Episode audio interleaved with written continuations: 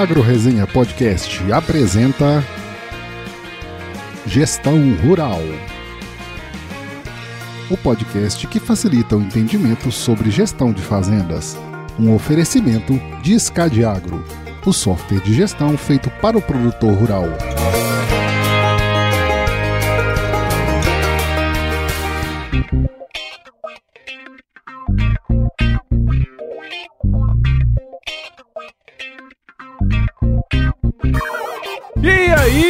Pessoa!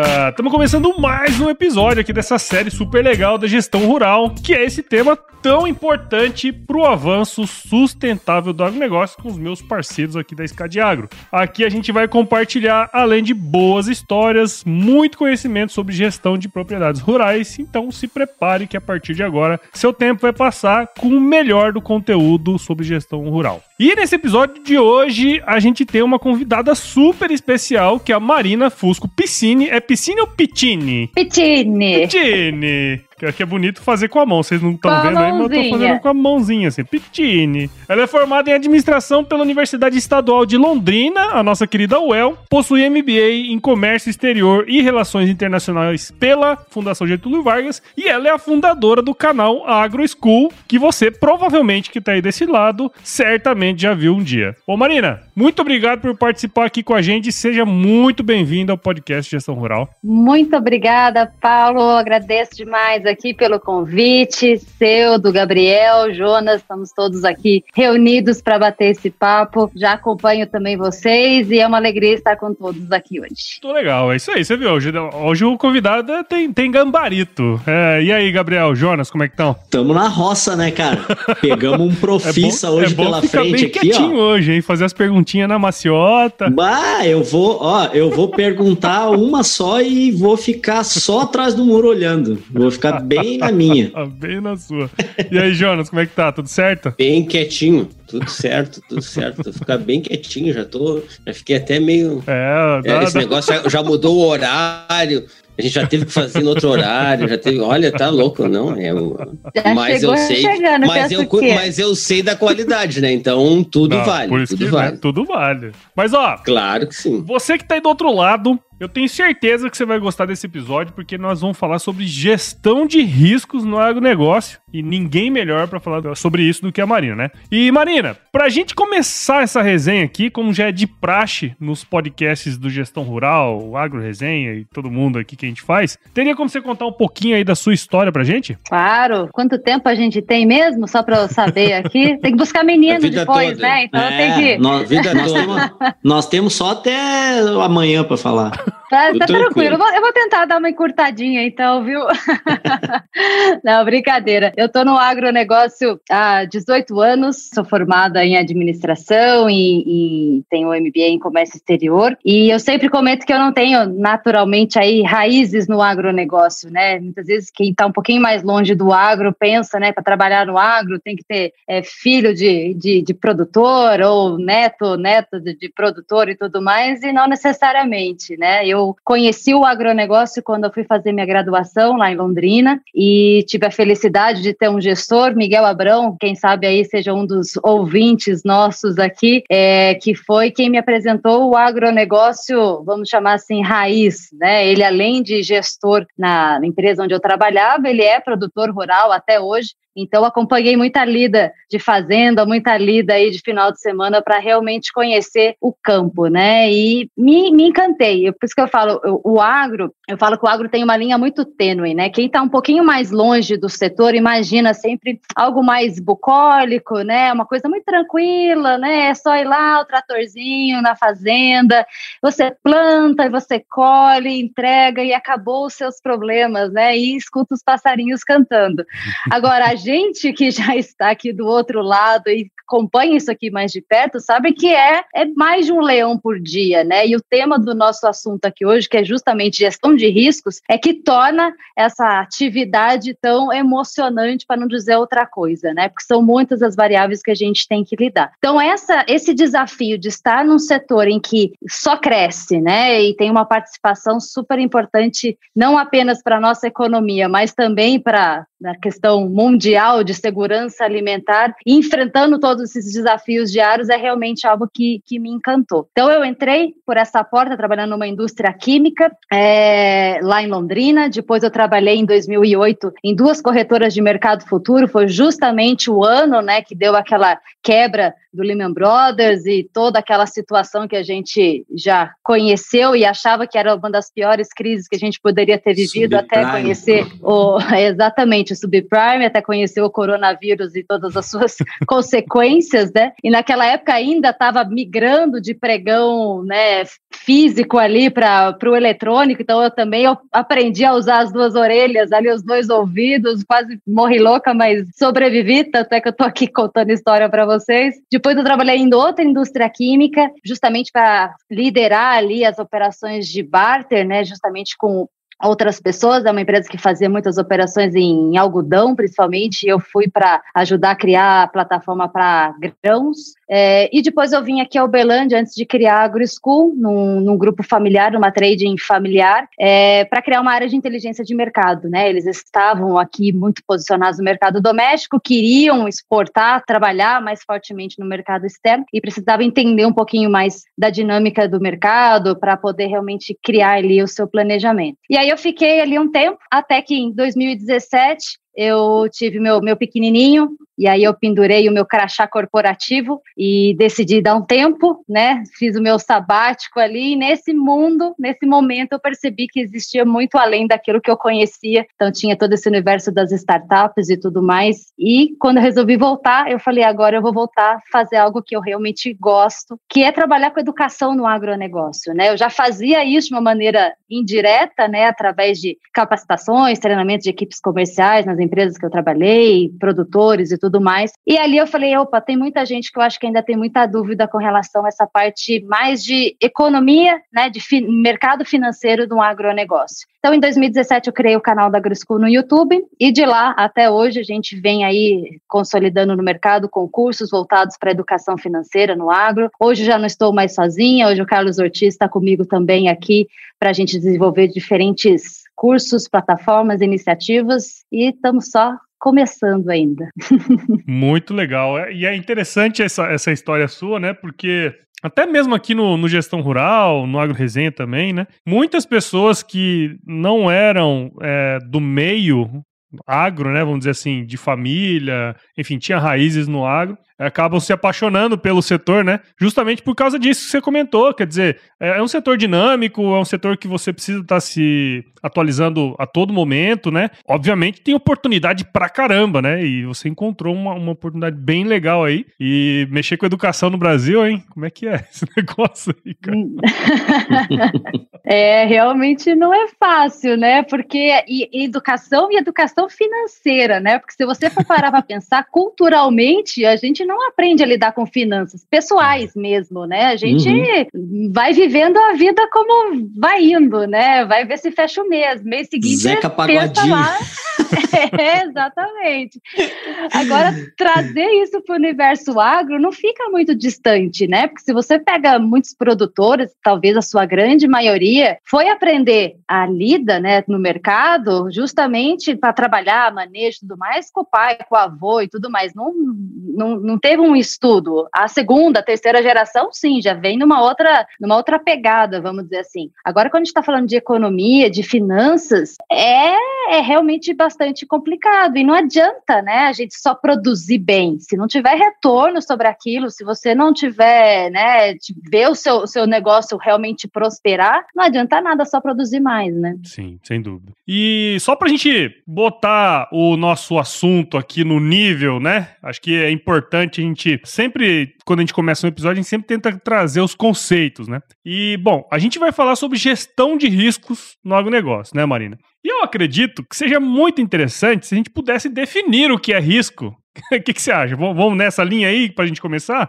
Eu, eu gosto demais, porque seguindo a linha educacional, eu sempre parto também dessa premissa, de deixar todo mundo na mesma página. Quem já sabe, confirma o conhecimento, quem não sabe, a gente traz junto, né? Então, se a gente pegar uma definição que vai lá no dicionário, né? Ela dá um Google, o que, que é risco, né? A definição que traz para nós é que é uma probabilidade de insucesso de um determinado empreendimento em função de um acontecimento que, né, que pode aí trazer é, um, um, uma consequência, né, que não depende exclusivamente aí da vontade dos interessados. Nossa, Marina, que complicômetro. Como é que isso aqui fica mais fácil da gente entender, né? Risco é tudo aquilo que pode afetar o negócio ou uma ação em si, né? Então, o que, que a gente está tendo de exemplo nesse exato momento, né? A gente até antes daqui, naturalmente, acho que o assunto de todo mundo hoje é nós que frio, né? E realmente está muito frio. Só que o frio a gente está sentindo nós fisicamente e as plantações aí também, né? A gente tem visto aí as, os relatos de, de geada e tudo mais, e as perdas que o milho, né, vai sentir e outras culturas também.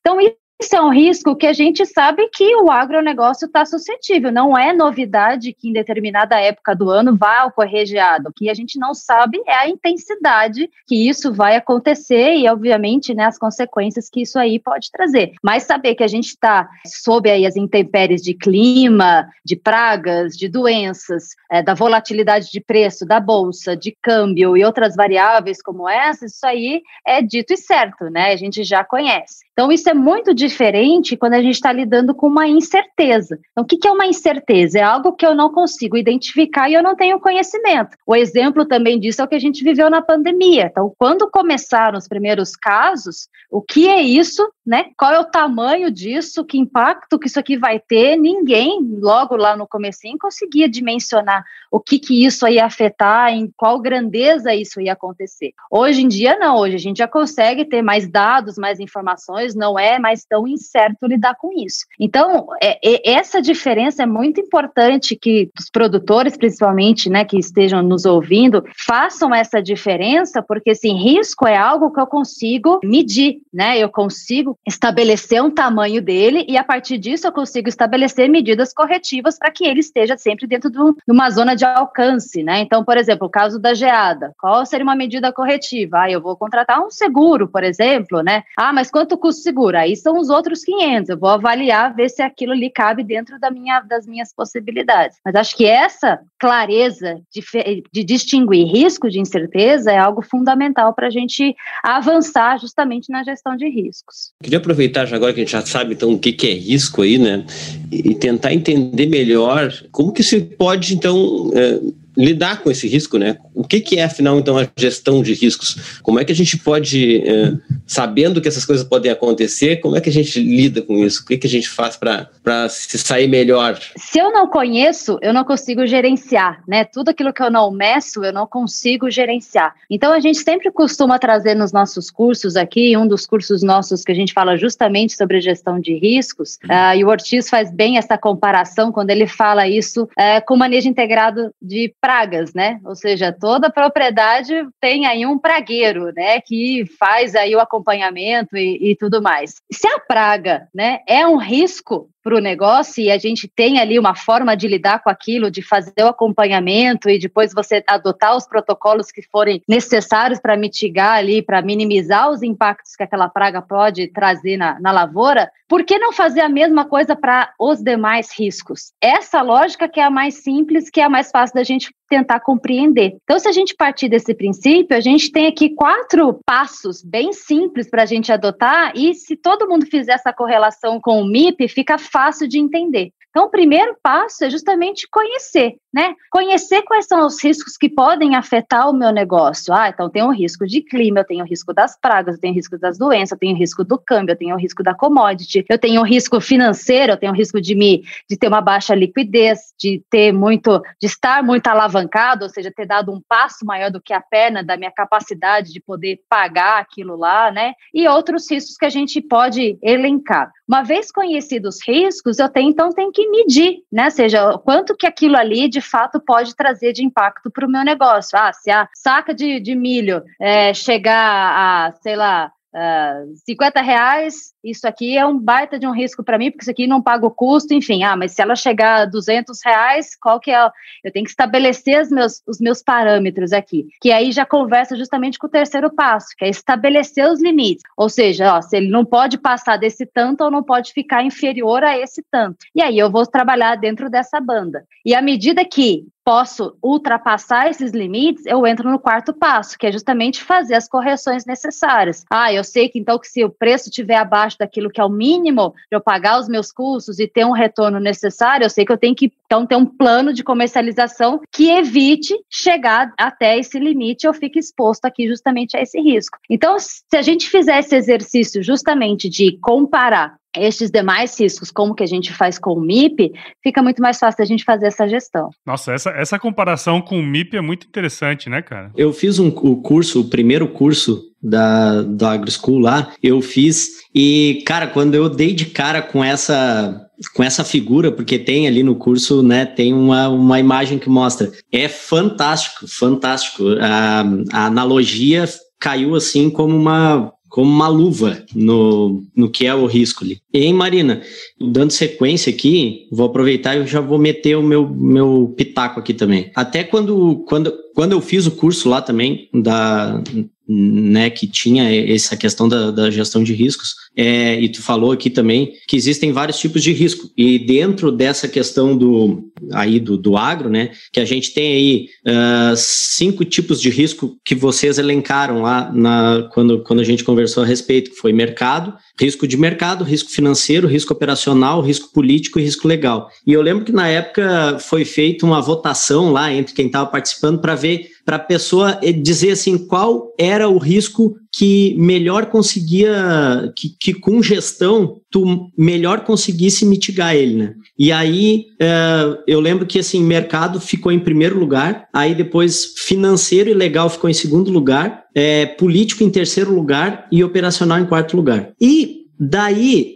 o Ortiz deu um pitaco assim, olha, eu vou falar um negócio. Ele falou, olha, o risco político é o que menos a gente tem gerência sobre ele. Sim, então, tipo, o cara tem que lidar com ele, tem algum mitigante e tal, mas não dá para lidar muito com ele. O risco legal, aí tem ali as leis e tal, tu tem que ligar, lidar com as leis. E ele justamente colocou assim como os três riscos que mais daria para lidar seriam, não, o mercado, não, foi o mercado, né? O mercado, ele falou que era complicado de lidar também porque o mercado tinha muita volatilidade. E financeiro, operacional e legal são riscos que dá para ter bastante mitigante. E o financeiro, ele colocou como o risco que com gestão era o que melhor dava para mitigar.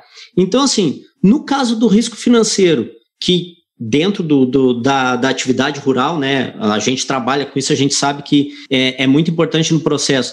Tem como tu explicar para nós onde que é interessante ficar de olho dentro desse risco para ter alguns mitigantes? Excelente, excelente. É bem isso mesmo, né? Porque, assim, naturalmente, o que a gente acaba ocupando maior parte do tempo, quando a gente está acompanhando, principalmente as notícias de mercado, é saber, né, o quanto que o mercado subiu, o quanto que o mercado caiu, e é, analisando o relatório do USDA, que diz que a área não vai ser do tamanho que estava a expectativa do mercado. Uma das empresas que eu trabalhei, eu, eu brincava e falava assim: vamos ver o que, que a revista Tititi está trazendo do mercado hoje, né? Porque a gente vive em função disso, né? Vive da fofocaiada do, do mercado e da expectativa, não é nem da fofocaiada, é da expectativa que se cria daquilo que vai vir é, dos relatórios, né? É importante acompanhar o mercado, sem sombra de dúvida, né? Porque isso aqui vai afetar diretamente, principalmente na, na, na remuneração, né? Na receita que você espera ter. Só que quando a gente abre a gestão do negócio, e principalmente quando a gente coloca uma lupa ali na gestão financeira, a gente percebe que a gente tem muito mais alavancas para lidar do que simplesmente ficar pensando em produtividade e em receita, né? Ou seja, no resultado que eu vou ter. Ali é o, como assim, é o início, né? E a gente sabe que é, dentro desse contexto de, de mercado, o resultado operacional que vai ser gerar o EBITDA, né, que é gerado aí dentro da operação, que é receita menos os custos e menos as despesas, é como o, o Ortiz também diz muito nos nossos cursos, né, o, é o rei dos caixas, né, é dali que você vai compreender de fato se a operação em si está trazendo resultado. Se o EBITDA já não se, já não, não, não se sustenta, o resto depois fica muito difícil de você conseguir se manter, né? Então, Acho que são três indicadores, Gabriel, principalmente, que a gente sempre reforça os nossos cursos, que assim, se esses três, o produtor conseguir olhar com bastante afinco, né, com bastante atenção e, e cuidá-lo deles, eu acho que já é um princípio básico, né? Primeiro deles é a liquidez, ou seja, é a condição de eu ter, né, o quanto que dos meus ativos ali eu consigo pagar os meus passivos de curto prazo, né? Ou seja, eu tenho que ter mais ativos circulante, aqueles, as minhas receitas, né, de curto prazo ali para pagar justamente as minhas despesas é, de curto prazo, que é o que a gente enxerga dentro de um ano, né? E ali a gente conversa com o segundo indicador, que é justamente da minha capacidade de pagamento, ou seja, o quanto que o meu resultado operacional, meu EBITDA, ele está sendo capaz de pagar aí os juros e as amortizações, ou seja, as parcelas que eu tenho de financiamentos de longo prazo que estão vencendo justamente dentro daquele ano, né? E ali tem que não somente pagar isso, mas também também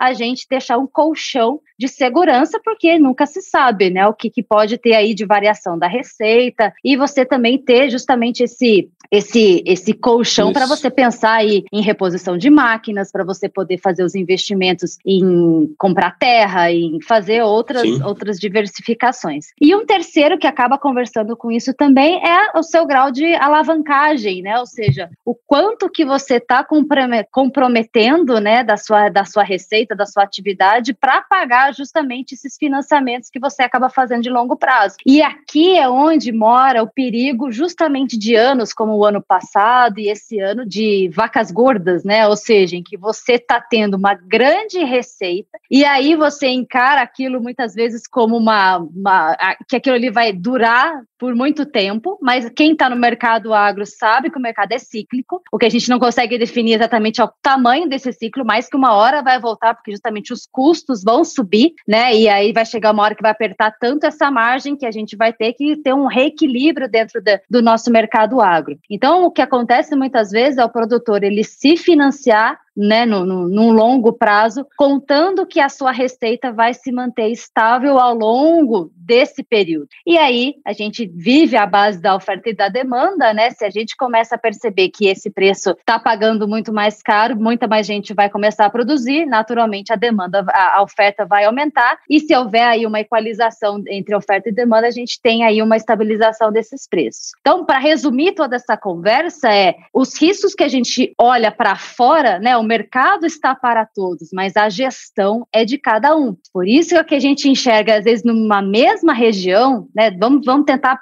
pegar comparáveis, né? Você pega numa determinada região, determinados mesmo tamanho de produtores, assim, de áreas e tudo mais, e a gente percebe em anos difíceis que tem produtor que vai muito bem comparado com outros. Por quê? Se o mercado é o mesmo, em teoria, para todos, a situação é praticamente a mesma. A resposta está na gestão. Então não adianta olhar só para fora, olhar só para política, olhar só para mercado, isso é fundamental. Não tem como a gente viver alheio a tudo isso. Mas aonde você consegue mexer as suas alavancas está dentro do seu negócio. E é aí que muitos produtores ainda não, não despertaram para isso, para realmente usar todas as alavancas necessárias. É basicamente o que a gente fala direto aqui, né, cara? Eu ia comentar que ela falou Exatamente o que o. Com outras palavras, o que o Antônio da Luz falou um tempo atrás, que aqui também no Gestão Rural, que o produtor rural, ele quebra, muitos produtores rurais quebram nesses anos que, que, é, que, que tem preços estratosféricos e tal, só que ele não vê que ele quebrou ali, ele vai descobrir que ele vai quebrou três, quatro anos depois. Por quê? Por, justamente pelo que a Marina tá falando aí. O cara não tem o, a gestão, né? Então, assim, é meio que o cara mercado, achar né? que é tudo lucro, né? tipo assim, tudo lucro. E, é e por não ter esses, esses controles aí que a Marina falou, né? Tipo, o cara não ter um DRE, não ter um balanço ali, não ter um fluxo de caixa, que é, é, é basicamente esses, esses conceitos. Legal. E muitas vezes é só assim, ele se compromete no longo prazo, mas faz a gestão de curto prazo, né? A mesma gestão que a gente estava falando da vida lá da Capagodinho, né? deixa a vida me levar. Eu estou olhando meu fluxo apenas de entradas e saídas, né? Como um extrato bancário. Ah, tem saldo uhum. positivo hoje, então vou gastar, vou pagar, vou contratar, não sei o quê. Mês que vem, é mês que vem. Nossa, é muito longe, né? E não dá, né? Em, em agro tem coisa que você vai fazer esse ano para, dependendo da cultura, né? Se estou falando de uma cultura perene, eu vou plantar agora para começar a colher, sei lá, daqui dois, três anos, dependendo da cultura, enfim. Então, tudo isso precisa avaliar, né? E muitas vezes o que se pega é muito, é, falando em financiamento, ah, vou pegar a taxa, a taxa é baixa, mas aquela linha te interessa, você vai pegar uma, uma, uma linha de, de capital de giro para financiar alguma coisa que é de longo prazo e aí descasa fluxo de pagamento, cruza moeda, aí vira, vira uma bagunça, né? Então, enfim. Esse negócio da taxinha me faz lembrar daquela propaganda da PagSeguro lá. que é só umas taxinhas, aí a menina tá presa é. assim na mesa. Tá é, mais ou menos isso. Gestão Rural o podcast que facilita o entendimento sobre gestão de fazendas.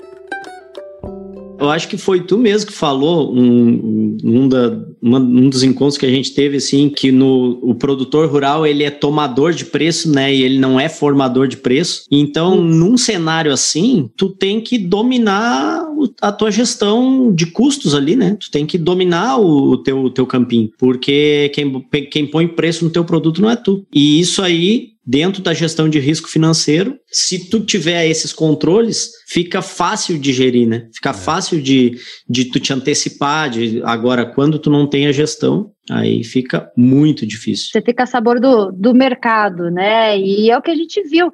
O mercado hoje em dia, né? Principalmente se você for olhar a questão de, de das bolsas, né? De mercadorias, B3, CBOT, Bolsa de Nova York, enfim. Lá não tem só pessoas buscando fazer hedge, né? Lá não é só produtor e indústria que está ali buscando fazer a trava de preço para poder ou melhorar a sua margem de lucro ou para proteger o seu custo, né? Ali a gente tem muito especulador. E isso não é demérito, isso não é ruim, porque o, o especulador é o que dá o quê? A liquidez para o mercado. Porque se ficasse só, imagina, o produtor fala, eu só vendo se Chicago chegar a 15, e o outro fala, não, eu só compro se o mercado tiver a 13. Não ia sair negócio nunca. Entra no meio desse caminho justamente especulador para dar a liquidez. Fala, não, eu topo é, te vender a, a 13, eu compro a 15, enfim, ele faz as contas dele lá dentro do, do, da análise dele lá, nunca viu um pé de soja, nem quer ver, nunca viu um pé de milho, não quer ver, tá, tá trabalhando realmente só com relação ali às posições. Então, o mercado, ele se tornou também atrativo para quem monta aí a sua carteira de investimentos. Então, a pessoa vai investir em ações, vai investir em moedas e vai investir, investir em commodities também. Então, a gente não pode se enganar de achar que é apenas a questão de oferta e demanda é o que vai movimentar esse mercado. De fato, esse é o coração, essa é a base mas a gente pode perceber muitos movimentos especulativos atrelados a posições de fundos mesmo, né? Ah, eu vou tirar daqui porque aqui está apresentando menor retorno ou maior risco, voltando no tema de risco, né? E vou alocar esse recurso em uma outra moeda, em outro país, em uma outra, enfim, alguma outra investimento que vai me trazer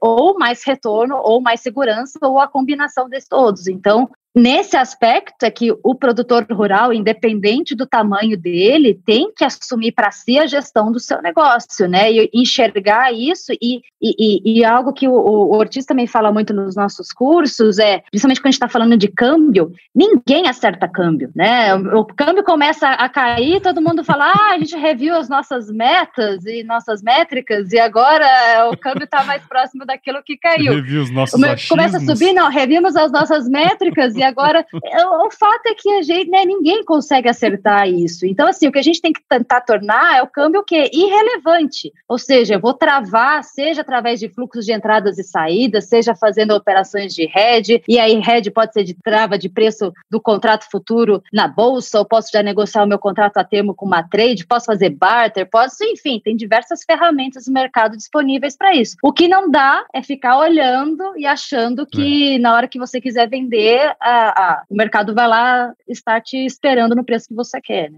E, ô Marina, aproveitando que você pegou esse gancho aí que, que é importante, né? A gente falou, quer dizer, incerteza é diferente de risco, né? Como você comentou. o risco aí, como a gente está comentando aqui, a gente está querendo gerenciar, né? Afinal, você comentou que quando o produtor toma para si a responsabilidade, né? Quer dizer que ele pode fazer alguma coisa a respeito. Nesse sentido, uhum. teria algumas dicas que você pode dar para gente de como fazer o máximo possível para mitigar esse, esse o risco aí no negócio dos produtores, não? Primeiro de tudo, né? O produtor precisa ter os números da operação dele na mão dele. E não importa, ah, eu ainda não tenho, não sei mexer numa plataforma X, Y, Z, faz num caderninho, do caderninho depois você vai migrar para um Excel, e depois esse Excel você pode, ou já pula do Excel para um aplicativo que seja mais fácil. Hoje, né, a gente tem, tem as opções, mas enfim, conheça, né, tenha, é, se eu não consigo enxergar onde eu estou, eu não consigo avançar.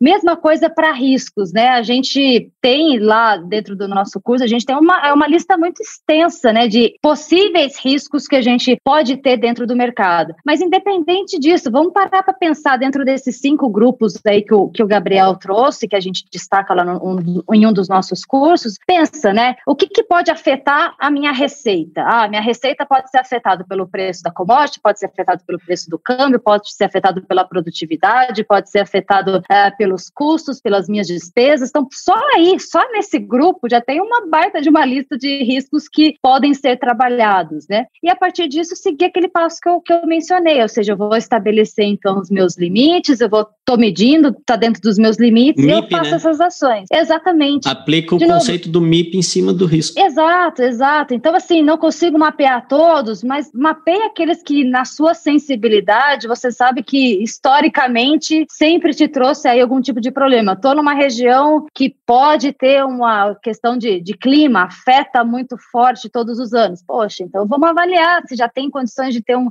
a quanto custo seguro. Já foi atrás primeiro de entender o que, que é um seguro agrícola, se ele cabe dentro da minha possibilidade, se não cabe, o que, que eu preciso fazer para caber. Enfim, se é um pequeno produtor, conversa com a cooperativa, vê as alternativas que tem aí. Eu acho que também falta um pouco disso, sabe? De, de ir atrás das alternativas que o mercado também se disponibiliza. Agora, para ir atrás, para saber se aquilo ali se adequa ao seu negócio, você precisa primeiro conhecer o seu negócio, né? O que acontece é muitas vezes que o produtor em si não conhece, né, o, em detalhes, né? É, é, e, e, esse lado do escritório, né? Da lavoura ele dá aula. Agora, Exatamente. o lado do escritório é o que realmente precisa. E não é fazer quando sobra tempo. Da mesma forma que ele tem a dedicação de todo dia acompanhar a lavoura, saber o que está acontecendo, deixando de acontecer, ele precisa também criar essa rotina de todos os dias acompanhar ali o lado administrativo, financeiro do seu negócio, porque é ali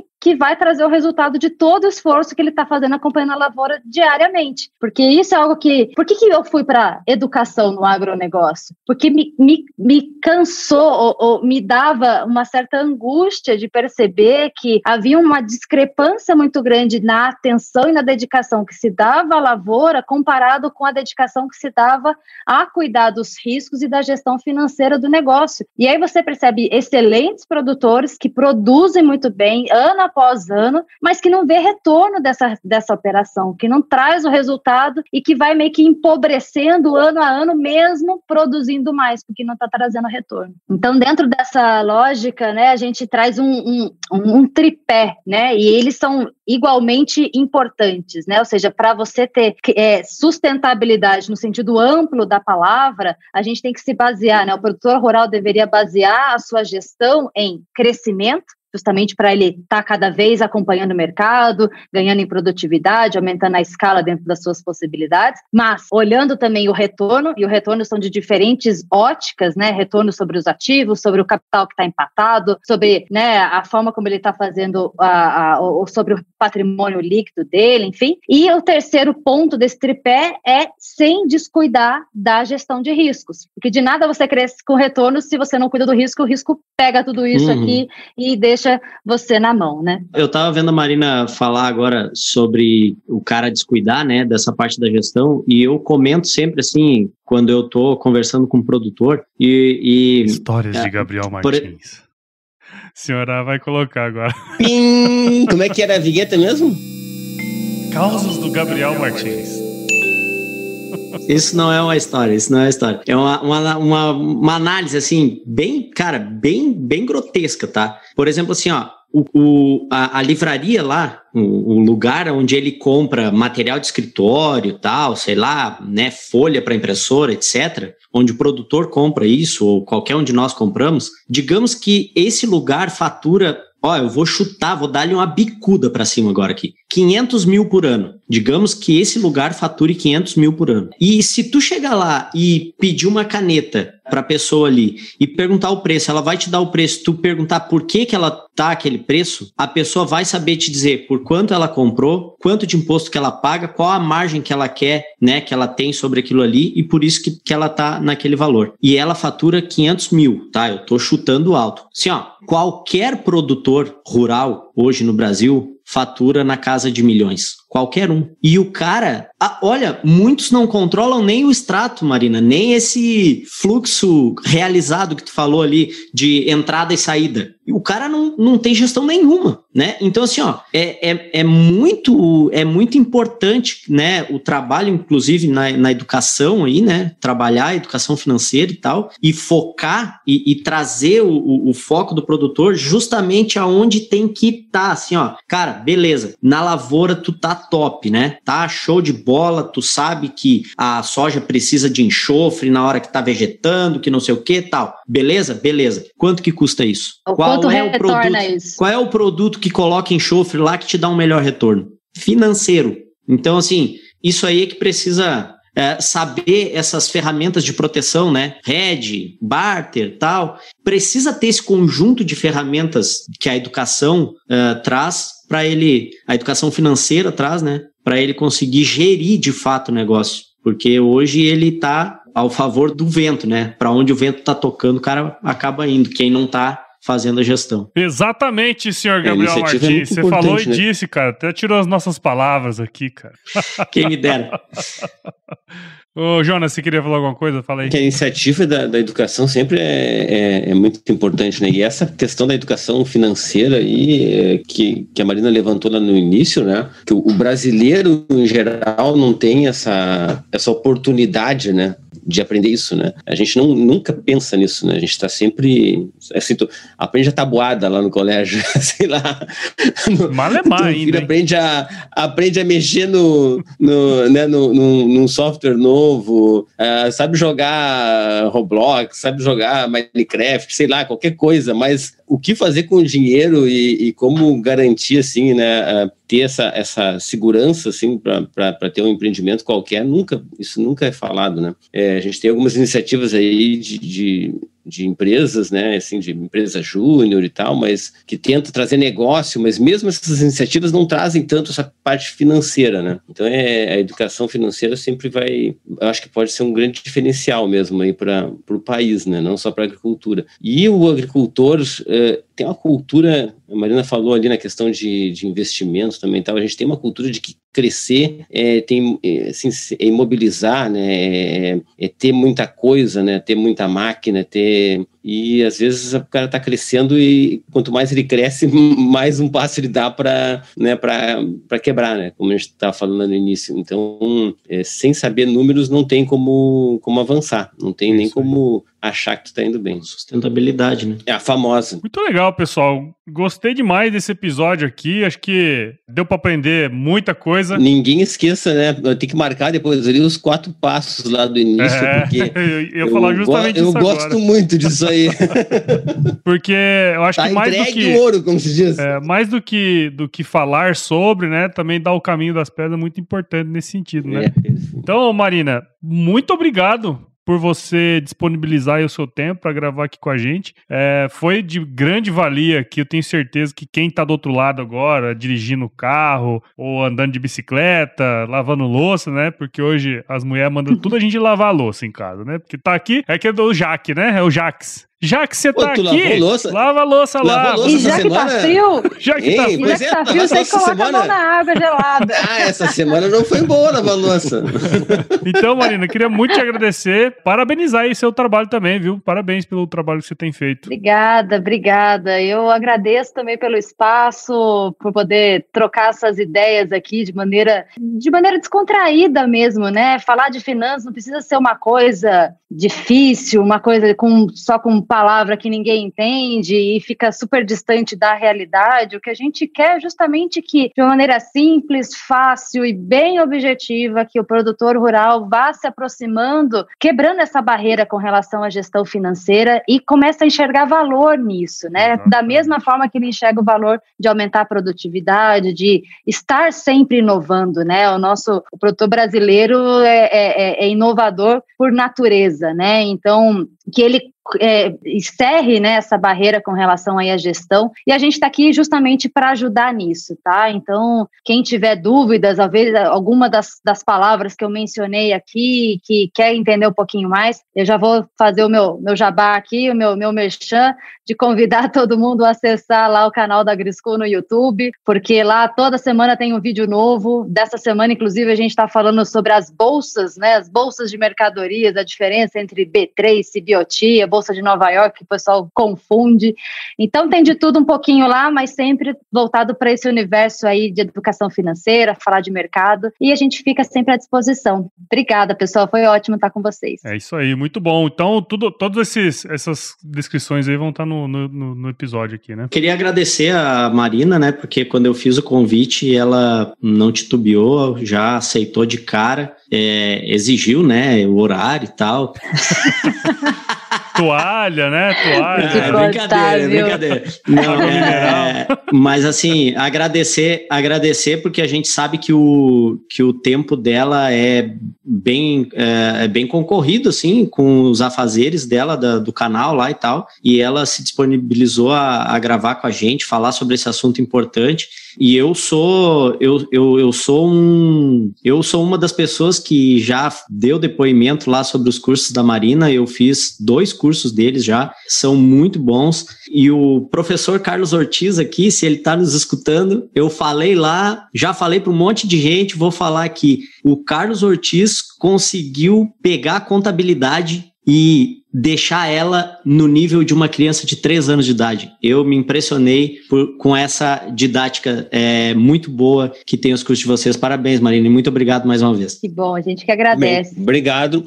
Não vamos ocupar muito tempo da Marina, tem muito que fazer, como falou o Gabriel mesmo, mas assim, é, de coração, como o Gabriel falou, muito obrigado por ter podido ter esse tempinho com a gente aí e passado esse, esse monte de informação importantíssima aí para todos os produtores. Aqueles quatro passos do início lá tem que marcar ali porque aqueles quatro são o que vão abrir a, a porta né, para a gestão de riscos. Então, acho que foi muito bom. Tivemos um tempo é, com pouca bobagem, né? A gente conseguiu falar pouco e a Marina fala bastante. Mas tem um conceito, um conceito que a Marina conceito. não tem. Não tem.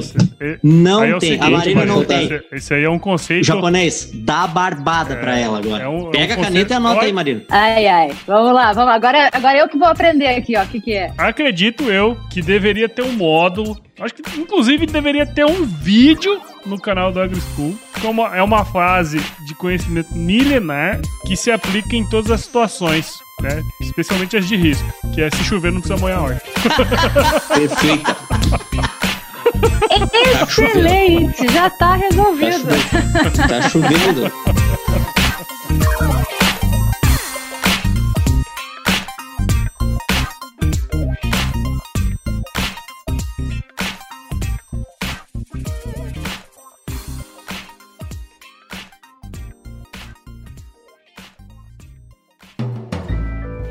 Mais um produto com a edição Senhor A.